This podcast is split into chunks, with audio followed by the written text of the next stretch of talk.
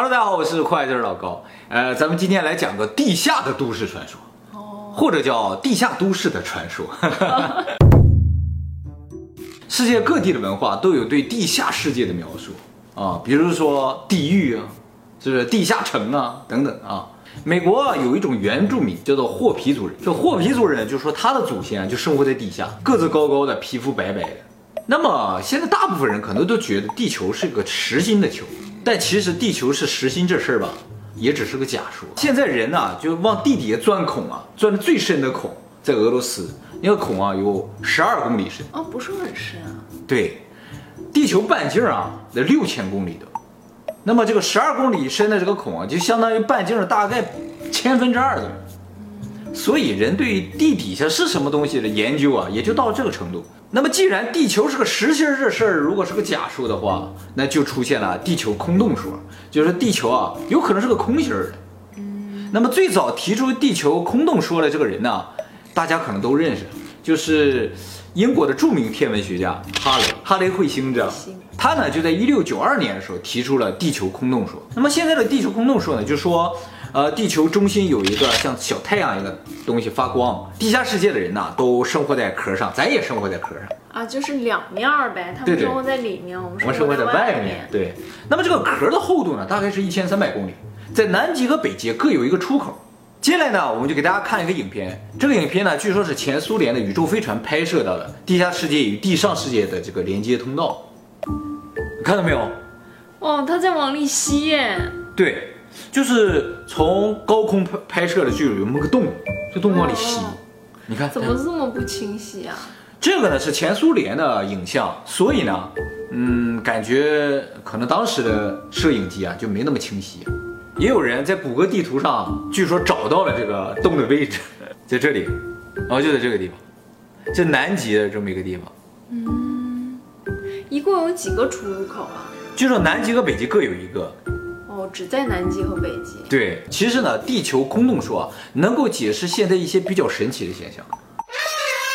猛犸是现实中在地球上存在过的一种动物啊，超巨大的一个大象，在我们印象当中，它是生活在冰原上的，浑身长满毛的那种感觉上。为什么是这么个形象呢？是因为啊，猛犸象的这个化石是在西伯利亚这个冻土层里发现，所以呢，人们就觉得猛犸象应该是生活在这个寒冷的地方。但是呢，后来研究发现，猛犸象啊，首先它是大象的祖先，大象啊都生活在非洲啊，还有一些热带的地方。那猛犸象呢，其实也应该生活在这种热带的地方。而且呢，对它这个冻土层中的化石研究发现啊，猛犸象的胃里的食物啊的果实都是热带植物的果实。哦，于是为了解释这个事情呢，就产生了几种学说。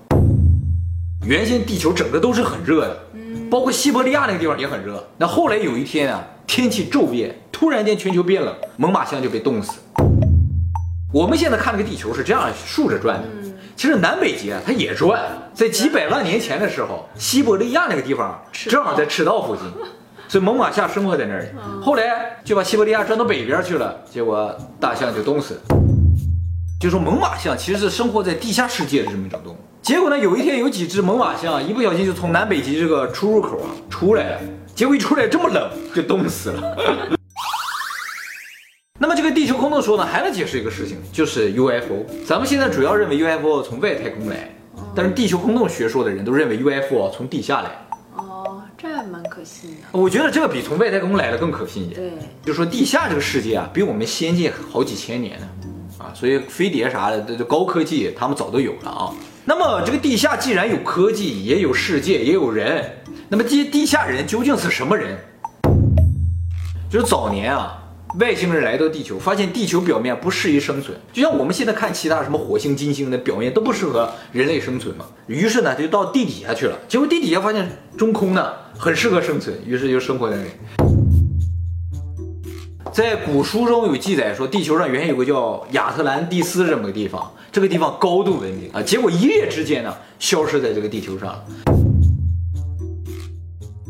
旧约圣经里说，以色列王国原先有十二个支派，结果有一天啊，十个支部消失了消，失了。啊，无影无踪了，哪去了？圣经里没说，但是人猜测可能就到了地下去了。嗯，说了这么多，都感觉是科学家的推测啊，或者是人们的遐想了啊。咱接下来就要说，还真有人见过地下人。他呢是美国非常著名的海军少将，不认识是吧这？么有名吗？这人超有名的。现在美国在南极的科考站就是以他的名字命名的。他是人类最早飞越南北极的人，而且呢，据说他是光明会的一员了。啊，光明会招收的人都不是一般人。美国总共出动了四千七百人，还包括三艘航母、一堆巡洋舰什么之类的。这么大规模的人到南极去探索，这个理查德·伯德将军呢，就指挥了这个高空降落行动。有一次飞行任务啊，这个理查德·伯德将军自己也驾驶飞机参与了。结果这个飞机飞出去之后呢，大部分飞机都飞回来了，只有理查德·伯德将军的飞机没飞回来。三个小时之后，他这个飞机飞回来了，他究竟跑哪去了呢？他后来在他自己的日记里是有提到的啊，我们一会儿再说他的日记。美国的巡洋舰啊，遭受到了 UFO 的攻击，死了六十三个人。在二月十九日这一天啊，他开飞机，他突然发现前面有一团迷雾，他就冲进这个迷雾。过了这团迷雾之后，他看到一个小山，他飞越了这个小山啊，发现前面全是绿洲，还有一条小河。在南极。对，他就觉得这太不可思议了，这南极怎么会有这么一片绿洲呢？他飞着飞着，还发现啊，地面上有猛犸象一样的动物。突然发现前面有一个像村落或者是城市一样的地方。正在这时，他发现他所有仪表盘开始不听使唤，而且他发现飞机的两侧出现两个飞碟。然后他就听见飞机的这个通讯设备里传出英语说：“少将，欢迎你来到我们的世界，你将会在七分钟之后降落。”他自己说啊，就像坐在一个透明的、看不见的电梯中在下降。飞机降落了之后呢，就出现了一个个子很高、皮肤白白的金发的男人。这个人呢，就把他和飞机上另一名技师两个人带到了一个非常庞大的建筑里边，里边有一个像管家的人就说：“我们头想见你。”然后呢，这个管家就把他自己带到了一个屋子里，那个技师就留在那儿。他说这个屋子啊，里面有很长的桌子，桌子对面呢坐了一个非常苍老的男人。他说这个男人呢用英语跟他说，他说欢迎将军你来到我们的世界。他说你不需要害怕，我只是想给你传达一个信息。他说我们这个地下世界啊。和你们地表世界本来是没有什么联系的，我们也从来没有想过干扰你们的生活。他说，直到呢你们往日本扔了两颗原子弹之后呢，我们又重新开始关注你们，因为你们已经开始使用原子力了。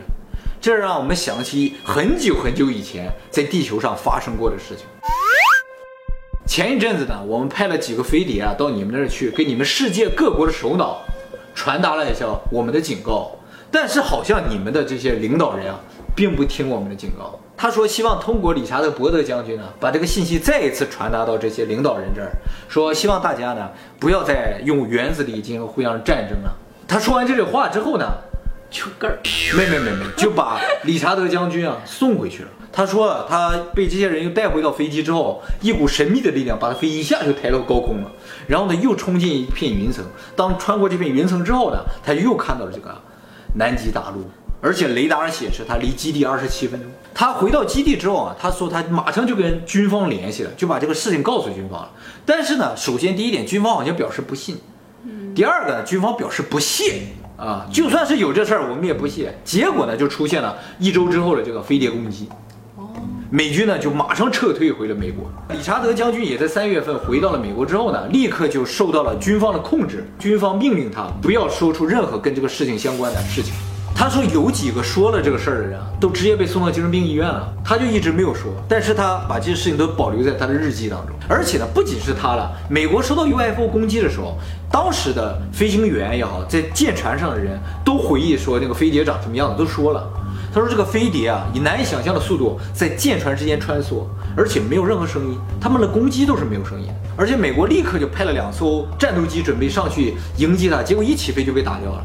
他攻击不是用子弹，而是用一些类似像激光一样，对，攻击了二十分钟，他就又潜到海里了，消失了。海里啊，他当时出来就是从海里出来，看来这个通道在海里哦。对，在水下，嗯哎，所以你在地表上想找，肯定是很难找到。嗯，以上呢就是地球空洞学说以及相关的证据了。嗯，就是有有影片，有影像，啊还有这些证人对有证人啊，这些高级将领，他们应该不会瞎说吧？他是不是在那儿写小说呢？哎，你要这么说的话，还有一个人提到过这个地下世界，就是斯诺登。